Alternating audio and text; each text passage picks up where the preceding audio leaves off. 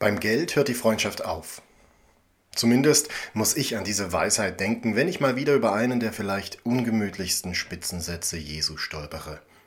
Es ist leichter, dass ein Kamel durch ein Nadelöhr geht, als dass ein Reicher ins Reich Gottes kommt. Dieser Satz stammt aus dem berühmten Dialog mit dem sogenannten reichen Jüngling aus Markus 10, 17 bis 27. Dieser Jüngling fragt Jesus, was er tun müsse, um das ewige Leben zu ererben. An die Gebote Gottes habe er sich von Jugend an gehalten, doch als Jesus ihn auffordert, all sein Besitz zu verkaufen, den Erlös zu spenden und ihm dann nachzufolgen, wendet er sich traurig ab. Als die Jünger Jesu dem jungen Mann entsetzt nachblicken, fällt eben jener herausfordernde Spitzensatz Jesu vom Kamel und vom Nadelöhr. Und wie herausfordernd dieser Satz ist, wird schnell deutlich, wenn ich mir anschaue, wie in der Auslegung und Verkündigung oft mit ihm umgegangen wird. Ich zumindest sehe dabei drei falsche Wege. Der erste falsche Weg, ich verdamme das Geld an sich, als sei jede Möglichkeit, zu Geld zu gelangen, aus christlicher Sicht abzulehnen. Doch der junge Mann, der zu Jesus kommt, scheint einen tadellosen Charakter zu haben. Er hat die Gebote Gottes von Jugend an erlernt und befolgt. Dass er zu Besitz gekommen ist, egal ob durch Arbeit oder durch sein Erbe, das ist ja offensichtlich nicht das Problem. Jesus tadelt ihn nirgends für seinen Besitz. Das Problem scheint an einer anderen Stelle zu liegen. Der zweite falsche Weg, ich benutze dieses Wort als Steigbügel für ein moralisches Überlegenheitsgefühl gegenüber all jenen, die mehr besitzen als ich. Es ist so leicht, mit diesem Wort auf die da oben zu blicken und entrüstet und auch etwas selbstgefällig den Kopf zu schütteln. Ja, ja, es ist wirklich schwer für all diese bösen, reichen Regenwaldabholzer und Automobillobbyisten. Gut, dass ich nicht so bin. Doch achte auf die Reaktion der Jünger. Das waren Männer, die ja genau das getan hatten, was Jesus von dem reichen jungen Mann verlangte. Sie folgten Jesus nach und hatten dafür alles hinter sich gelassen. Doch diese Männer schütteln nicht mitleidig den Kopf über diesen reichen Mann. Nein, sie erschrecken. Wenn dieser tadellose, feine Charakter schon keine Chance hat, ins Reich Gottes zu kommen, wie sollen sie es dann schaffen? Es geht hier nicht um jene Reichen, es geht um jeden, um dich und mich. Der dritte falsche Weg. Ich relativiere das Wort Jesu und nehme ihm so die Schärfe. Zum Beispiel, indem ich annehme, dass Jesus mit dem Nadelöhr eigentlich ein enges Tor in Jerusalem meinte, durch das ein beladenes Kamel nicht gehen konnte, oder es habe sich um einen Fehler in der Textüberlieferung gehalten, so dass Jesus statt Kamel eigentlich das ganz ähnlich klingende griechische Wort für Seil meinte. In all diesen Fällen soll Jesus eigentlich sagen, es ist schwierig für einen Reichen, aber nicht unmöglich. Doch keiner dieser Relativierungsversuche kann historisch erhärtet werden. Die sinnvollste Variante ist es, Jesus beim Wort zu nehmen. Im Zentrum der Geschichte steht eigentlich eine geistliche Frage, die den jungen Mann umtreibt. Was muss ich tun, um das ewige Leben zu ererben?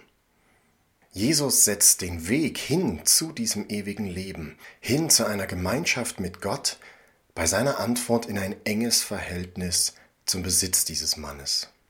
Weder verdammt Jesu Besitz an sich, noch sollten wir seine Antwort schnell abschwächen. Ich glaube nicht, dass wir aus dieser Spannung herauskommen. Um Jesus richtig zu verstehen, müssen wir in dieser Spannung bleiben und versuchen auszuloten, was diese bedeutet. Ich meine Folgendes. Wir dürfen als Christen besitzen. Wir dürfen materielles ernten und die Früchte unserer Ernte genießen, aber gleichzeitig müssen wir uns ohne Kompromisse bewusst machen.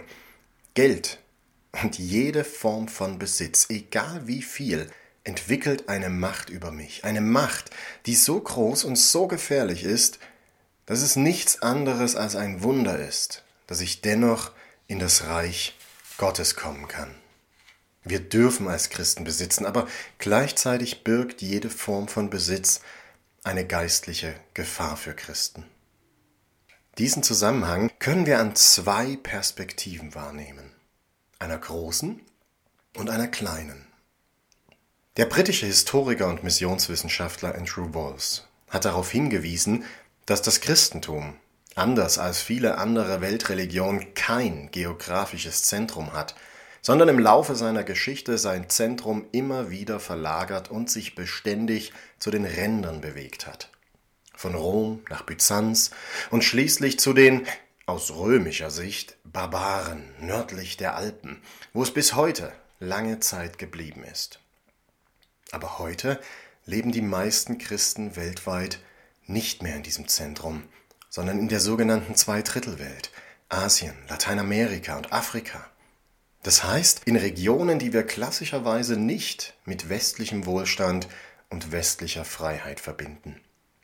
Und nicht wenige sind davon überzeugt, dass das Christentum in Zukunft auch seinen geistlichen, das heißt seinen qualitativen Mittelpunkt in diesen Regionen haben wird. Das Christentum zieht weiter. Doch warum macht das Christentum das? Andrew Walls sah den Grund darin, dass die Kern-DNA des Christentums das Kreuz ist. Der Sinn des Kreuzes ist es zu geben zu schenken, überfließen zu lassen, sich völlig zu entleeren und hinzugeben, um alle zu gewinnen. Die weltweite Kirche wächst gegenwärtig in den ärmsten und herausforderndsten Regionen unserer Welt. Dort, wo die Menschen am wenigsten haben, wird am meisten weitergegeben, um andere zu gewinnen. Aber dort, wo die Menschen am meisten haben, scheint am wenigsten von dem auf andere überzufließen, was sie zu Christen macht. Es scheint aus dieser großen Perspektive einen Zusammenhang zwischen Geld und geistlichem Wachstum zu geben.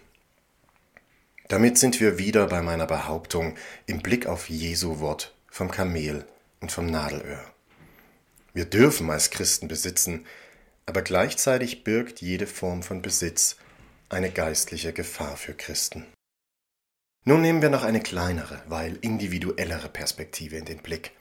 Ich blicke auf den Mann in der Geschichte und damit blicke ich auf mich selbst. Wir haben es hier offensichtlich mit einem wunderbaren Menschen zu tun. Er hat sich beständig an den Willen Gottes in seinem Leben gehalten und sich ferngehalten von Gewalt, sexueller Ausschweifung, von Lügen und von Betrug. Eigentlich müsste es für ihn doch reichen, oder? Aber was fragt der Mann Jesus?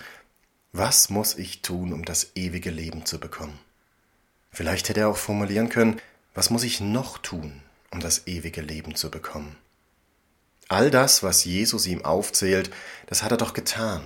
Hier steht ein Mensch vor Jesus, der nach bester Überzeugung von sich sagt, ich lebe nach dem Willen Gottes. Und doch blickt Jesus tiefer in diesen Menschen hinein. Mit seiner Antwort deckt er den einen blinden Fleck im Leben dieses Mannes auf. Eines fehlt dir noch. Geh, Verkaufe alles, was du hast, und gib den Erlös den Armen, und du wirst einen Schatz im Himmel haben, und dann komm und folge mir nach.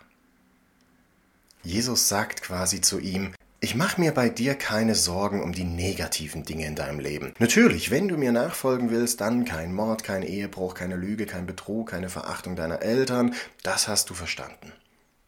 Worum ich mir Sorgen mache, ist dein Umgang mit den guten Dingen in deinem Leben. Diese guten Dinge sind mindestens genauso gefährlich. Denn könntest du dir vorstellen, auch das in deinem Leben aufzugeben, wo du Sicherheit und Stabilität suchst, um mir nachzufolgen? Könntest du dir vorstellen, auch das aufzugeben, woran dein Herz hängt? Woran hängt dein Herz? Warum ist Jesus diese Frage so wichtig? weil es eine unauflösliche Verbindung gibt zwischen den Dingen, die ich besitze, die ich liebe, ja, die ich sogar brauche, und meinem Verhältnis zu Gott. Und genau darin liegt Gefahr all dieser Dinge. Denn so lautet die berühmte Auslegung Martin Luthers des ersten Gebots. Woran du nun dein Herz hängst und worauf du dich verlässt, das ist eigentlich dein Gott. Geld und Besitz sind ein zweischneidiges Schwert. Sie sind ein Segen, etwas, wofür ich Gott dankend darf und soll, aber sie sind auch eine Gefahr. Sie haben den beständigen Drang, das Zentrum in meinem Leben einzunehmen und mein Herz für sich zu gewinnen. Egal wie viel oder wie wenig Geld ich habe, es ist nicht in sich böse, aber es hat eine unglaubliche Macht, mich von Gott zu trennen. Wie kommen wir aus dieser Zwickmühle heraus? Markus gibt uns einen Hinweis. Bevor Jesus den Mann mit seiner Aufforderung, allen Besitz zu verschenken, herausfordert und zur Kern-DNA der Nachfolge führt, heißt es, Jesus sah ihn voller Liebe an. Warum blickt Jesus voller Liebe auf ihn? Und warum erwähnt es Markus extra? Timothy Keller hat mich in seinem Jesusbuch bei dieser Frage auf einen faszinierenden Gedanken gebracht. Jesus blickt voller Liebe auf ihn, weil er sich mit ihm identifiziert. Er versteht ihn. Er weiß, wonach er sich sehnt. Er, er sieht sich selbst in diesem jungen Mann. Jesus war zu diesem Zeitpunkt selbst noch relativ jung, Anfang 30. Jesus ist selbst auch ein reicher junger Mann. Ihm liegen als Sohn Gottes alle Reichtümer des Universums zu Füßen. Als Sohn Gottes hat er Anteil an Gottes Reichtum, seiner Herrlichkeit, seiner Macht, seiner Fülle. Er kommt von der Quelle aller Schönheit, Liebe und Freude, aber diesen Reichtum hat er hinter sich gelassen. Für dich und für mich. Jesus ist der wahre, reiche Jüngling. So wird Paulus später über Jesus schreiben, er, der reich war, wurde arm damit ihr durch seine Armut reich werdet. Die Opferbereitschaft Jesu übersteigt alles, womit ich konfrontiert sein könnte. Jesus blickt den jungen Mann voller Liebe an. Und dieser Mann kann es noch nicht wissen, aber wir wissen mittlerweile, welche Tragweite in diesem liebevollen Blick steckt. Ich habe alles für dich aufgegeben, damit du alles geschenkt bekommst, was dich im Leben in dieser Welt und in der Ewigkeit wahrhaft trägt. Nun bitte ich dich, selbst alles aufzugeben, um mir in dieses Leben zu folgen. Was ich von dir verlange, habe ich selbst erfüllt. Darin liegt deine Kraft. Wenn ich begreife, dass Jesus der wahre, reiche junge Mann ist, der für mich alles aufgegeben hat, wenn ich diese Realität in mein Herz und in mein Verstand lasse, Stück für Stück, dann kann ich immer mehr erleben, wie ich frei davon werde, mein Herz an Geld, an Besitz oder welche irdische Sicherheit auch immer zu hängen. Und wenn ich dann das nächste Mal in einer Situation bin, an der sich entscheidet, welchen Stellenwert Geld in meinem Leben einnimmt, dann frage ich mich besser nicht, was Jesus tun würde, sondern ich frage danach, was Jesus für mich getan hat. Beim Geld hört die Freundschaft also auf? Mitnichten.